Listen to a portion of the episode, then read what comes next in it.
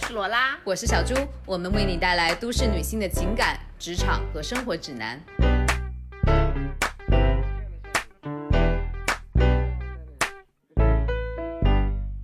好的，各位听众朋友，今天是喜福会一期非常特别的节目。嗯，这期节目呢是我们参加喜马拉雅的一个叫做“粉红播客派”的专题活动。那这个活动呢是这个平台做的乳腺癌防治相关的一个公益活动。嗯，那其实为什么叫做粉红呢？稍微解释一下这个背景哈。其实粉红丝带呢，它是一个从九二年发起的运动，是。施兰黛的那个 SVP，当时和美国那个自我杂志的一个主编，就两位女士，九二年的十月份发起了一个佩戴粉红丝带为标志的全球性的乳腺癌防治运动啊。那这个运动呢，因为影响就是比较的广泛，所以说其实就延续下来，粉红丝带作为了全球乳腺癌防治的标志。那每年的十月份呢，也是世界乳腺癌的防治月或者是警示月。啊，十月十八号是防乳癌的一个宣传日，嗯，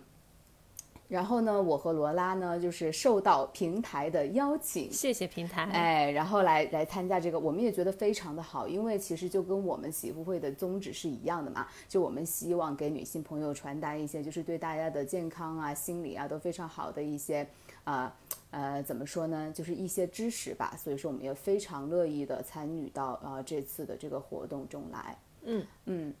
呃，乳腺癌啊，我觉得在最近几年当中，嗯，大家听到的真的是越来越多了。那我后面呢，呃，也是看了一些就是数据，就乳腺癌的数据比我想象的就是更加的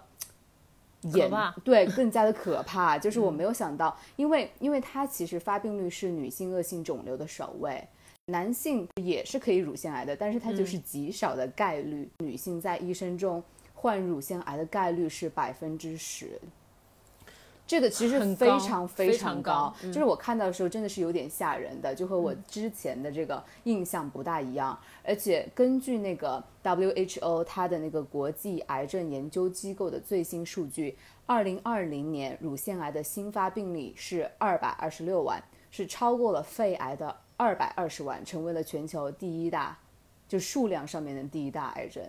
这个是我完全没有想到的。大家可能就是常识上面也知道，就是乳腺癌它是在那个严重程度啊，还有治疗方案上面说，它还是没有办法和那些我们特别就听到那些特别可怕的那些癌症相提并论的。那比如说那种致死率非常高的那个肺癌呀、肝癌啊，还有特别可怕的那个胰腺癌，就是它是没有那么致命的，但是呢，它也是就是呃，我们患的几率真的是比较高的，所以说。我们这个就是乳腺癌的防治呢，真的是需要大家就是呃及早的啊去。呃，发现，然后及早的去就是做这个治疗，呃，这也是为什么我们特别是想说，就呼吁女性朋友关注自己那个乳腺健康。嗯，而且我觉得这个病现在在我看来，可能已经不再是一些好像说，哎，年纪稍微长一点的了，应该现在我觉得从发育期的一个女生开始，我们都应该关注这个问题了。对，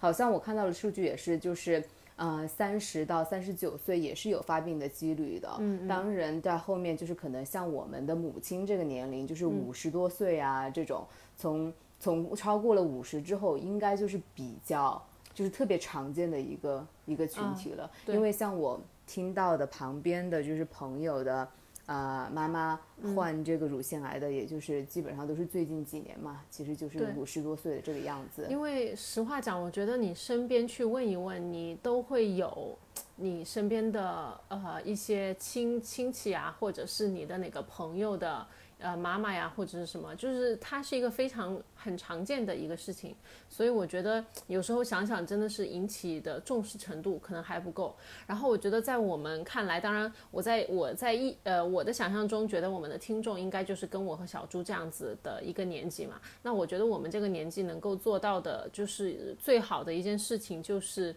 啊定期的去体检，而且呢，就是说不要忌讳啊胸部的一个检查，就是说。像有一些朋友，就就比如，比如说这个时候我说另外一个，比如说有一些会做一些肛肠的检查，就是包含在你的体检之内嘛。对。可能有一些朋友他会觉得，嗯啊很不舒服呀，就为什么要检查那个？我每一次都是 say yes，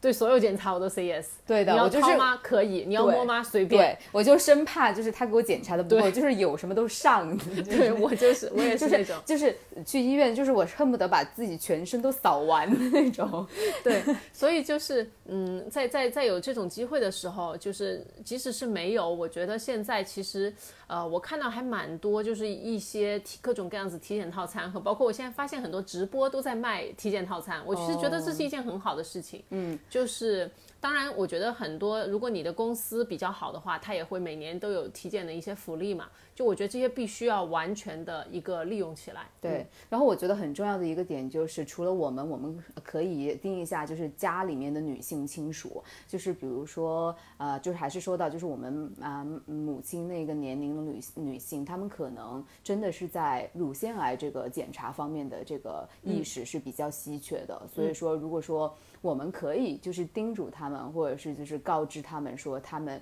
其实是属于很高风险的人群，应该及早的去检查，是的，这样是很重要的。因为有一个朋友就是，呃，他母亲是呃乳腺癌，但是就他说就是如果他能够提前，呃，呃一年甚至是半年发现，就是他的这个治疗，然后后面的这个呃。呃，存活的几率都会有非常大的就是不同。嗯，它确实一个是一个早发现、早治疗，然后就是早一点解除危机的这么一个病。嗯，然后我我我想起来，就是说到就是呃乳腺癌这个，就是提高大家的这种预防，就是还有检查的意识。呃，我记得我之前在研究生的时候读那个传播学院的时候，然后就讲过一个非常有。有意思的案例就是和乳腺癌防治运动相关的，呃，然后它这个是某可能就是某什么 campaign 的做 campaign 的那个机构，然后做了一个这种呃运动，叫做呃 footnote for breast，嗯，其实是很有意思，就是因为乳房的注解吗？对对，乳房的脚注，但是为什么叫 footnote 是有原因的。其实这个活动是在阿联酋开展的，因为其实，在中东，就是因为那个阿拉伯文化还有那个宗教的原因，就是你不能公开的啊去谈论自己的乳腺啊、乳房相关的这些事情。所以说，他们是这些机这个机构是做什么呢？他是在他们那些妇女去清清真寺做清真寺做礼拜的时候，他会把一颗那个小石头，就是放进他们脱了的那个鞋里，嗯。就是在他们去做那个礼拜的时候，就是他的鞋子不是放在鞋柜里嘛，他会把一颗小石头就是放进去，然后等他们做完礼拜出来的时候，他们穿鞋的时候就会发现里面是有一个是硌脚的一个小石头，一个小硬块儿，嗯啊，然后他们就会把那个鞋拿出来，然后上面写的一个小硬块，就是那个上面是看得到是一个小硬块，然后那个小硬块呢，它其实是上面写了字的，然后有正有有两面，然后一面写的是说有一些硬块是你看不到的。其实就是我们乳腺的硬块是我们看不到的嘛，然后另外一边呢就是写的就是呃检查的一个电话，说你可以打这个电话去做那个那个乳腺检查，嗯。啊，所以说就是就我觉得很妙，这是我当时印象非常深刻的一个案例，然后最后的效果也是非常好，好像是有百分之三十几的都去做了这个打了这个电话做了检查，嗯。啊，就是。然后我记得哈，还有说起这个乳腺，我记得以前看过一个香港电影还是电视剧什么的，就是里面貌似是陈奕迅扮演了一个医生，然后他在和他的女朋友，医生扮医生吗？对，他还在他的女朋友在做爱的时候他就摸到他的胸部，然后他就说你的胸部有硬块。Thank you very much。这是我在一个就是反正就是大众传媒作品当中，啊啊，就是就是有印象的那么一个例子。你有类似的吗？呃，我觉得其实关于这个，就是我让我想起了好多年前蛮轰动的，就是那个安吉丽娜朱朱莉嘛，她就是的一个切除，她应该是说，她不是说把自己的胸给切了啊。他应该当时我没有我没有记错的话，他好像是把自己的乳腺给那个给给拿掉了。对，他是一三，我都专门去，因为这个也当时对我幼小的心灵就是就是有点，对，就是受到了震撼，就觉得哇，就是大就是虽然看不懂，但是觉得很厉害的一个一个事儿。然后那也是我第一次好像听到，就是大家在广泛的讨论这个，电视上都在播，然后报纸上都在，也不是。可能报纸上真的有写，是的，这类似的。当时这个宣传还蛮广的，然后我觉得那是第一次对我来说这么大的，也不叫一个觉醒吧，就是传媒上你可以看到非常多，第一次就是对呃女生的这个乳腺的这么一个报道，由它而引发的这么一个社会的讨论。然后我觉得。不管他这个人其他方面的品格怎么样，但我觉得就是由这件事情，他引发了妇女朋友们对自己乳房的一个关爱，我觉得都是很棒的。因为当时他做这个切除的一个原因，好像是因为他啊、通过我我忘了是通过基因筛查还是什么，就是和包括他自己的家族，对呃，其他亲人的一个病史，发现他有非常高的一个呃可能会得乳腺癌。然后他为了进行这么一个预防和呃，就是这个防治嘛，所以他就选择把自己的乳腺给切掉。嗯，对，而且他是切了两边的都切了，嗯然后是他其实他家里的妈妈应该就是比较早就是因为乳腺癌去世，然后他自己也去查了这个基因，然后发现自己确实带很高的这个就是致病的基因，所以说就做了这个决定。呃，你知道，当然我们两个肯定不是专家嘛。那他这个乳腺切掉的最大的影响，你知道是什么吗？除了是呃，肯定是不能哺乳了，还会有一些其他什么的影响吗？呃，这个我真的不知道哎，但是我知道他是做了那个，嗯，就是他其实还是破坏了，因为其实乳房有乳腺啊、什么脂肪啊，还有各各样的东西对。然后他把这个切除的话，他嗯，他应该是还是做了一些填充的。啊，OK，明白。嗯嗯，对，要不然其实我觉得当时其实大家很八卦，然后好多人就是觉得他把自己的乳房切了。呃嗯，对，当就是时你没有搞懂的人肯定都会这么以，为。或者觉得说什么，就是和他的那个很性感的形象连接起来，然后嗯说是不是就是失去了那种女性魅力呀、之类的这些东西。哦，对哦，你说这个我还忘了。我觉得当时她真的蛮有勇气的一点，还是因为她一直以来在大家心目中都是一个性感女神嘛，就是性感的 idol，就是她就是那个代名词。然后，但她却会在一个非常就是呃传统意义上性感的一个身体的部位，然后上面去做这么一个手术，就是我觉得真的还是蛮勇敢的，不管从哪个阶段来讲。嗯，然后后来在中国，我记得就是像姚贝娜什么的，呃，也是就是因为因为乳腺癌，嗯，然后好像那个以前那个方演方瑜的那个，是不是也她也是是？吗？哦，天哪！我知道她是已经走了。没然后，但我我记我隐隐约约记得应该是、应该是，嗯，好，我记得小时候其实我是，嗯，就是呃，我不知道哈，就是我还是对就说到那个乳腺癌还是什么，因为它有一个乳字，所以说你多多少少的每次还是有一点不好意思。呃对我现在没有了，但是其实如果你想你在小时候啊，然后在家庭环境当中，其实你经常听得到大家在讨论说，哦，这个人得了肺癌，这个人得了什么其他的那种啊肝癌或者什么癌症，但是其实听到大家在讨论乳腺癌这个事情，如果说根据数据来说，它其实更加的。它是很常见的非常大，那为什么我听的那么少？我觉得还是有大家觉得说出来稍微稍微有点不好意思，这个原因在。嗯，是的，和包括我觉得不光是啊、乳腺这么一个问题，因为它也是我们女性的一个生殖器官的一个很重要的一个部分嘛。我觉得整个就是在呃另外一个女生很容易就是各种妇科病，就是我们的一些比较私密部位的一些什么。宫颈，就是像宫颈癌和那个乳腺癌都是非常针对女性的。对，嗯，就是像这一些就是讨论的都会非常的少，然后我们呃，你你刚才说癌症可能它是最严重的一种形式嘛，那相对来说其他的一些妇科病，我觉得在我们在谈论起来的时候也是，就是经常有一些羞于说出口，然后呢，就是每次别人说你就是说啊，你你怎么不舒服了呀，或请假什么，你可以说感冒发烧，我非常好讲出口，但如果我因为我如果有一次如果你是阴道炎，因为对，或者有一次，你知道我得了什么吗？我得了尿尿道感染，嗯就是你就不可能说跟老板请假说，老板我得了尿道感染，我我非常难受，我不能来讲。其实真的很痛苦。这个非这个常痛痛苦跟一个 Oh 感冒发烧的，这个不是一个量级，完全不是一个量级。待会儿我们可以在后面那个 part 好生来谈一下，因为我觉得我是 UTI，也就是尿路感染的 受害者，真的深度受害者。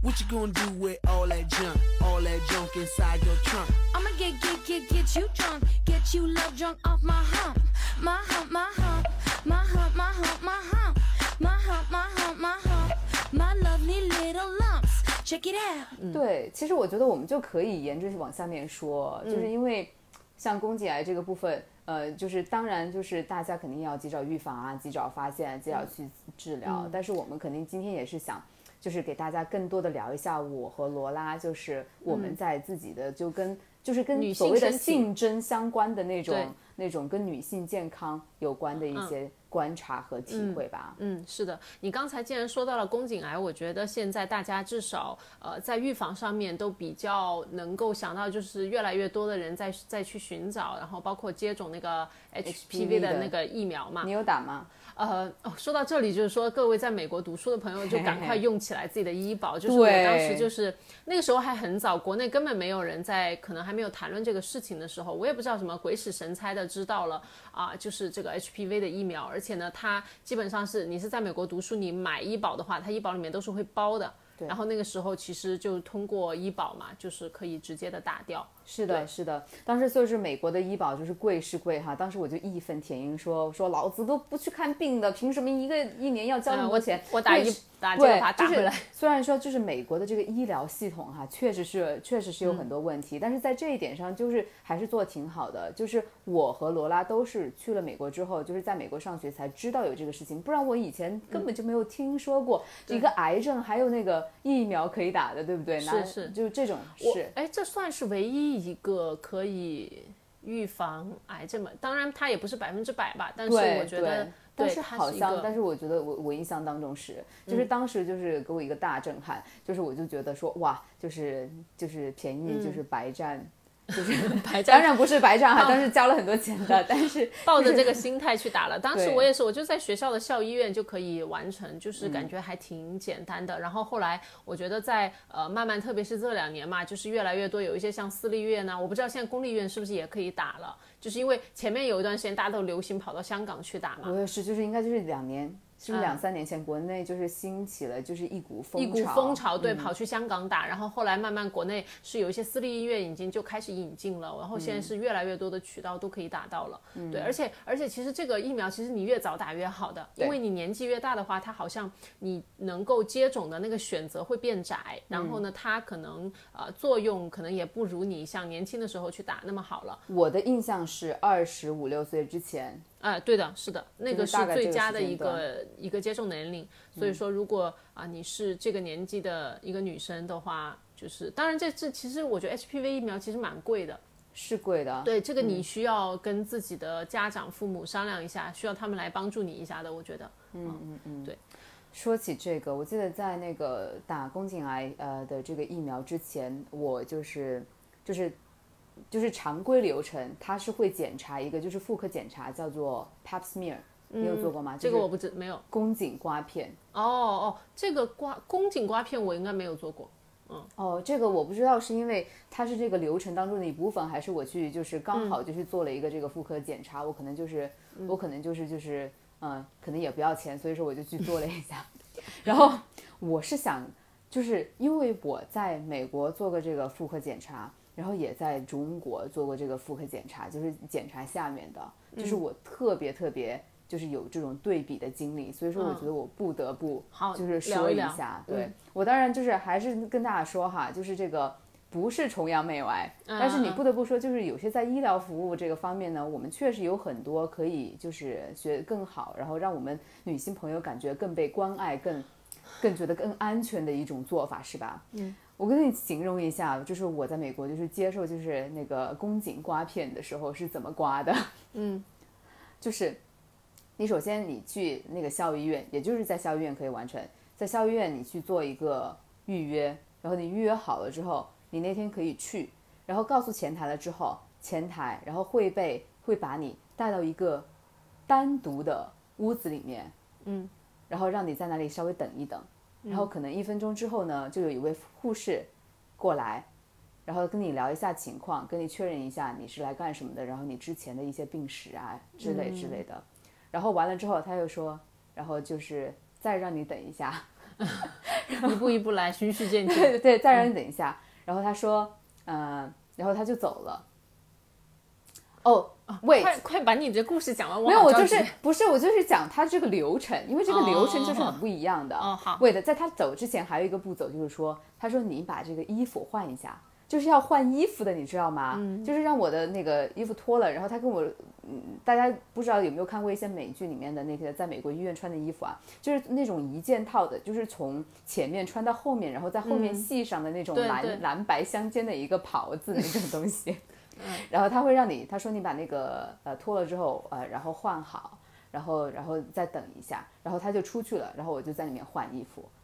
然后等过了就是两三分钟之后，然后觉得我差不多可能已经换好了，然后我就听到有敲门声，然后之后然后就有人问说可不可以进来，然后他就进来了，进来之后呢，就是那位医生，就是我的主治医生就来了，然后那个医生呢。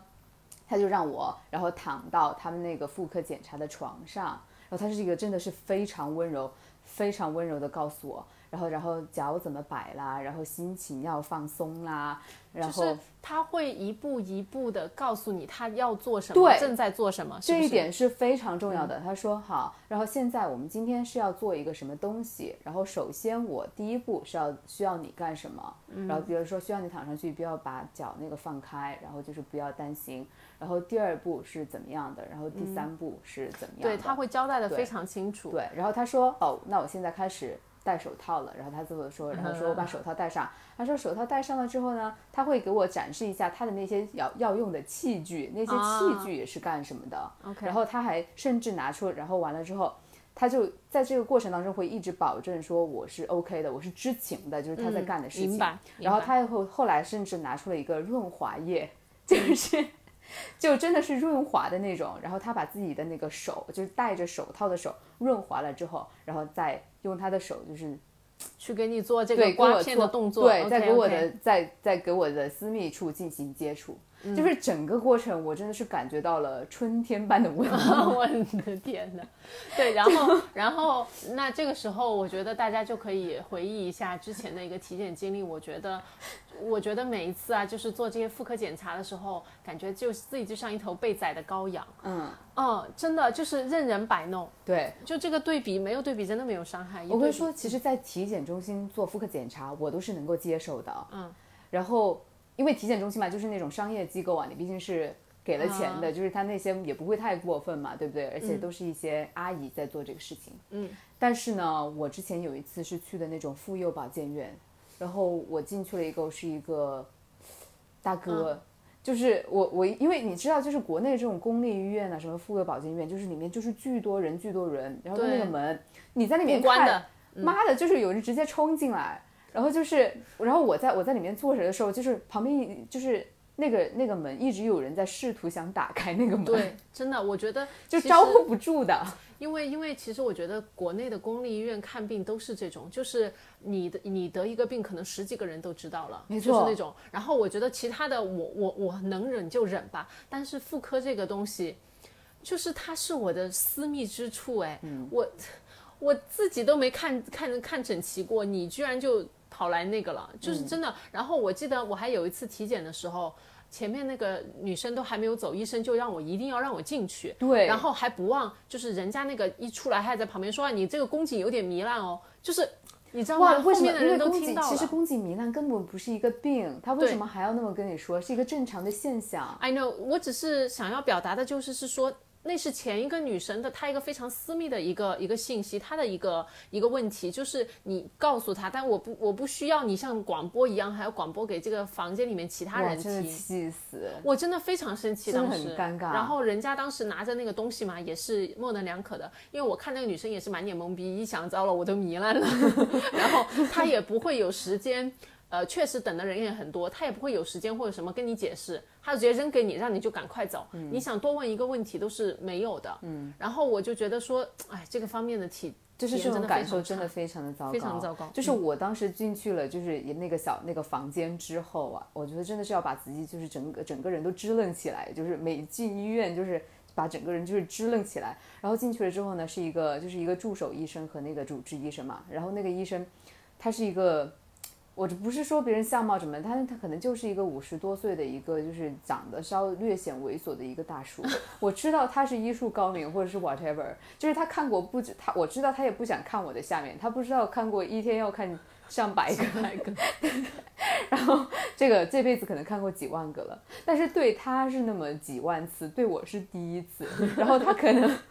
对，但是就是我我真的没有，就是男医生看我，我可能就是我真的没有什么问题。但是如果说他显得态度很不好，嗯，我就是觉得对他男性这个身份稍微有一点抵触了，你知道吗？就是明白特别是当我坐在那里的时候，他是一种以非常根本没有给我打招呼的方式，就把那个检查的器具往我身往我身体里面塞，对吗？就不告诉我他要在干什么，就下一秒是什么，就直因为我觉得做妇科检测对女生来说本来就是一件非常脆弱的事情。为什么？因为我脱光了我的衣服，呃，我我下面我觉得非常重要的一个部分，而且我把我一个最私密的一个部位展现给你，我还要两腿张开，嗯这个时候我真的是一个处于一个非常脆弱的状态。然后呃，一些医生还就是觉得。就是怎么说，他他司空见惯，像你刚才说的，嗯你是第一次啊，嗯然后他以这么一个暴力的形式来对待我一个这么娇嫩的部位，然后 真的很暴力哇！那个东西，那个器具真的是吓死我了。嗯，真的是一个塑料的，然后很大的一个很粗的一个东西，请问你当时是在做什么检查？也是刮片吗？就是阴部阴部的一些阴超阴对超对吗阴部的一些检查，对，类似的。OK，好的。所以说它是需要弄进去的。是，那你可能做的是阴超，阴超那个确实有点吓人的，就是这么一坨，一下子二话不说就给你塞进去了。我也碰到过这种情况的，因为第一次做英超，我根本不知道会有什么迎接着我，你知道吗？然后咣一下，一个东西就进去了，对，你还来不告诉我，应。真的，我觉得真的，嗯而且那个材质是什么呀？一个塑料的，一个一个很，嗯嗯嗯。就是质量就是非常差的一个东西，我感觉。所以，所以我觉得，哎，怎么讲这个事情上面没办法呀，我们现在就是这么一个条件啊。如果说大家能有一些私立医院的医保最好，就是这样子的话，至少你的过程会比较的，呃，会稍微的就是会好一点。就像刚才你说的那些，那现在我们比如说我们就是面对公立条医院的这么一个一个情况，嗯，我们女生也只能够就是嗯，自己坚强一点了。对，然后我还想说的就是一个特别，就是就是每一次就是每年的体检都想吐槽的一件事情。我第一次去的时候我不知道，就是他进去了之后，他会让你填一个表，嗯，然后你如果性别是女的话，他会让你选你是已婚婚还是是未婚。对我当时他们很懵逼，我心想，那我就是未婚的，然后就老师这个填了我的老师填了未婚，然后后面我才觉得，哎，这个事情有点不对，然后你下次一定要填已婚，我告诉你。对，然后我后面就知道了。然后因为我我发现就是在妇科检查那一环，已婚或未婚是会有不一样的。嗯，它等于你一旦填已婚，它就它它它这个非常蠢的是什么？它的已婚就默认着你有性性管性行为，未婚就默认你没有性行为，所以你已婚会做的检查就会多很多。我就不知道这种这种多么的这种五六十年代的这种词语哎放到今天来到底是什么意思？就是大家真的是应该，大家还在用已婚和未婚来判断你是否有性行为，然后该不该给你做一些，比如像阴部彩超啊这么一种检查。是的呀，就是我非常强烈傻强烈呼吁这些机构，请你们把它改成更有这种科学精神的一些。一些一些一些问答方式好吗？就是你直接问说是否有性经历，或者是是不是愿意接就是受这个对检查就可以了嘛，对是吗？是我真的是搞不懂，我就是我觉得哇，我们他太太傻太天真了。第一嗯次的时候真的是，对，所以所以下次大家在接受这个检查，然后你想做这方面的时候，你即使未婚，你也填已婚吧。对啊，逼着我们承认自己已经结婚了。嗯。然后刚才，我现在突然想回到一个话题，就是我们刚才不是说到了一个尿道感染嘛？因为我我我纵观我自己所有的一些呃各种妇科的一个问题啊。呃，胸部，我觉得在我看来，百分之九十的女生，我觉得我问过的都有小叶增生这个问题。什么东西？小叶增生，就是很多人都会有，它就是可能有一点像小小肿块啊，或一个增生，但是呢，其实它也是随着你的月经的周期而变化的。对，对对对，但这个东西它只要呃，它可以存在在那里，对你身体也无害，就是说，所以你一直观测的就好。那另外一个我经常会 suffer 到的一个事情就是呃，英文 English 是 UTI，中文就是尿道感染。嗯，然后这个东西我要跟大家好好地谈一谈，就是。我生人生第一次得这个病的时候，我不知道我怎么了，我觉得要死了。就是这个病一得了，你一天是无法呃 focus 做任何事的，而且它不像，比如说你痛经，你痛的不行了，好，我来一颗止痛药，至少我这四五个小时我就管饱了。这个东西没办法，因为它是一种你想要上厕所，然后你又上不出来，你上出来了之后，你又非常的痛，然后那个痛难受是牵涉着你的全身的神经的。然后它其实无非就是你的一个尿道一个感染嘛，然后你的治疗其实非常的简单粗暴，就是用抗生素，然后大量的喝水，把这个细菌给冲出去。哎，这个男生会得吗？